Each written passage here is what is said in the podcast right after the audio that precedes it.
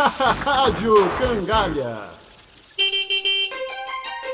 Olá, professor! E olá, alunos! Começa aqui mais um Rádio Cangalha. E o tema de hoje são as tempestades solares.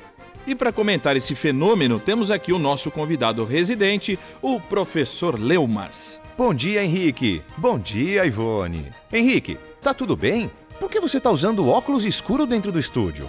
Bem, são recomendações do meu oftalmologista, professor. Ele disse que era melhor eu descansar a minha vista. É que o curioso aqui se empolgou com a pesquisa de campo, resolveu ele mesmo dar uma olhada no sol.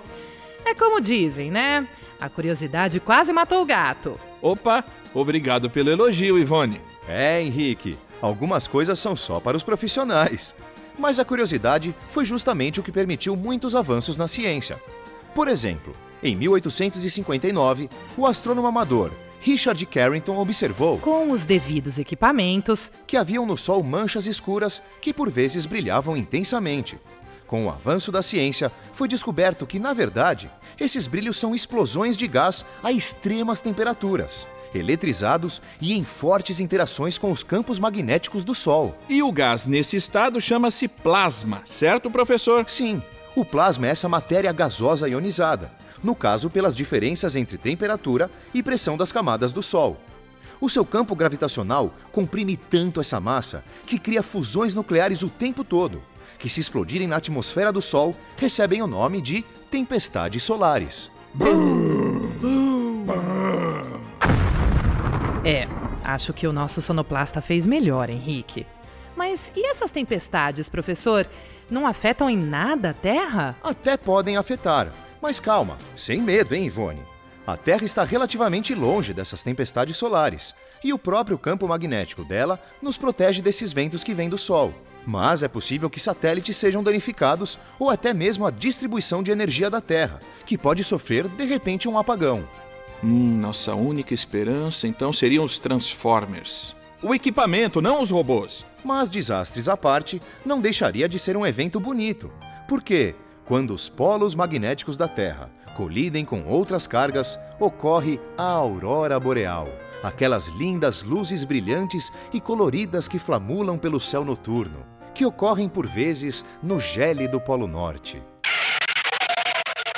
Pô, só um professor mesmo para ver beleza numa possível catástrofe mundial, né? Falando em catástrofe mundial. Que frase estranha, Henrique. Peraí, vai fazer sentido. Falando em catástrofe mundial, professor, andei lendo aquelas teorias doidas de que o mundo vai acabar em 2012 e uma delas citava essas tempestades solares. Por quê?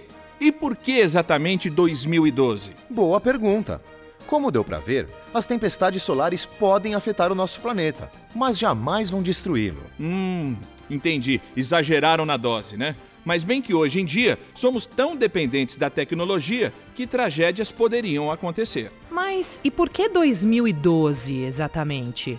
Essa data não é exata, mas tem a ver com o ciclo solar. Depois de observarem as manchas do Sol com filtros apropriados, notaram que elas pareciam mudar de lugar e aumentar em número com o tempo. Hum, então às vezes existem mais manchas e outras vezes menos? É mais ou menos por aí. Um ciclo solar dura cerca de 11 anos, e essa variação coincide com os picos de atividade eletromagnética no Sol e com as tempestades solares que se repetem a cada 22 anos aproximadamente. Então, o último pico deve ter sido em 2001 e por isso já estão tentando prever o que vai acontecer em 2012. Exato. E pensando nisso, imaginem um gráfico da atividade eletromagnética do Sol pelo tempo. O que iria acontecer? Já sei. Os resultados iriam se repetir. A cada 11 anos, os dados da atividade no Sol iriam atingir pontos semelhantes no gráfico. Muito bom, Ivone! Como existe um padrão de repetição nos dados, seria possível traduzi-los numa expressão matemática que envolva o tempo, que chamamos de função periódica do tempo. Poxa, podiam ter dado um nome mais excitante. Mas ok, vamos falar mais disso no próximo bloco. Voltamos já!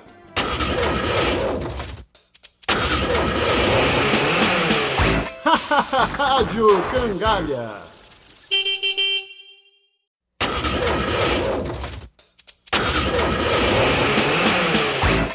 Rádio Cangalha.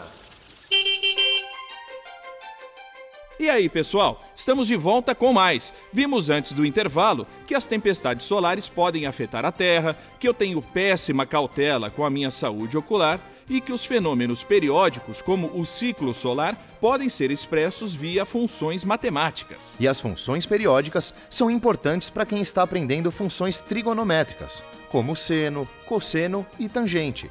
Querem saber como? Eu não, odeio trigonometria. Poxa, que desnecessário, Ivone. Ah, desculpa. Eu eu li errado o meu roteiro. Era para eu dizer eu não odeio trigonometria. Ah, tá. Sei, sei. Hum. Voltando à trigonometria. Vamos falar da função seno. Pensem no clássico desenho da circunferência, aquela de raio 1 com seu centro na origem do plano cartesiano. Lá temos o eixo vertical y, que marca os valores do seno, e o eixo horizontal x, que marca os valores do cosseno. E esses valores correspondem ao ângulo da circunferência em relação ao eixo x. Com isso em mente, pensem que queremos fazer um gráfico da função seno em termos de um intervalo de ângulos. Para facilitar, podemos fazer uma tabela com os valores de seno dos ângulos notáveis. Ah, sim, os ângulos 0, 30, 45, 60 e 90 graus. Ou em radianos, 0, π sobre 6, π sobre 4, π sobre 3 e π sobre 2. E seus senos são 0, meio de raiz de 3, meio de raiz de 2, meio e 1, respectivamente. E por simetria, podemos descobrir outros valores de seno e cosseno na circunferência. Enfim, usando valores da tabela e mais outros, podemos fazer um rascunho do gráfico da função seno. No eixo y, os valores do seno sobem do zero até o número 1 e depois caem até o menos 1. No eixo x estão os valores do ângulo do zero em diante. E o desenho do gráfico parece uma montanha russa nerd. Depois que a gente conhece os valores de 0 a 2π ou de 0 a 360 graus, não precisamos fazer mais contas, apenas repetir o desenho, pois os valores se repetem. Certo. Podem repetir inclusive para valores negativos do ângulo. Fizemos assim o gráfico da função seno. E se definirmos que o período da função é o menor intervalo no qual ela passa por um ciclo completo, descobrimos que o período dessa função trigonométrica é 2π. E uma função f de x igual a cosseno de x, como ficaria? Sei que o método para fazê-la seria igual: completar o desenho da circunferência no eixo cartesiano com os arcos dos ângulos notáveis e fazer uma tabela com os seus valores de cosseno. Nesse gráfico, vocês veriam um desenho diferente, mas parecido, pois também ele é periódico, com período 2π e os seus valores no eixo y variam de menos 1 a mais 1. O nome da primeira curva que fizemos seria senoide e o nome da segunda seria cossenoide. Nossa, que flashback do ensino médio! Deu até saudade das minhas polainas de lã. Poxa, Ivone, não entrega a nossa idade assim. Bem, garotada, tomara que o seu professor seja bom de desenho, porque o Leumas aqui faz um garrancho. Já que vocês não conseguem ver, vou pedir para o nosso sonoplasta traduzir ele com sons.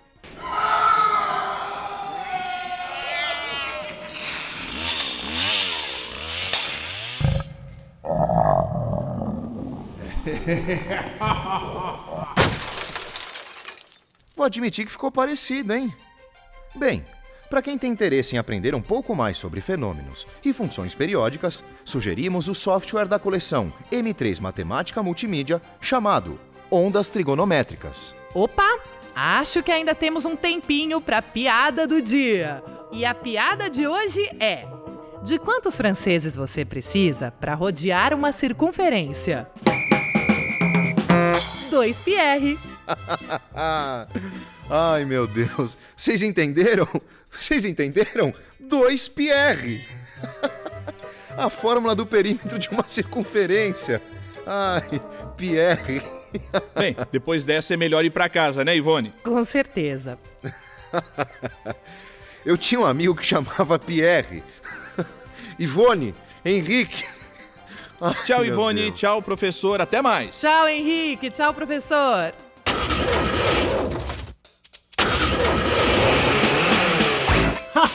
Rádio Cangalha. Este programa é uma produção do projeto Matemática Multimídia da Universidade Estadual de Campinas. Uma realização do Fundo Nacional da Educação, Ministério da Ciência e Tecnologia e Ministério da Educação. Redação: Samuel Rocha de Oliveira e Antônio Carlos Patrocínio. Roteiro: Rodrigo Faustino dos Santos. Locução: André Miller, Denis Garcia e Ana Carolina Pires. Edição: Renata Gava. Mixagem: Sandro Dalla Costa. Direção: Renata Gava. Coordenação de Mídias Audiovisuais: Professor Eduardo Paiva. Coordenação geral: Professor Samuel Rocha de Oliveira.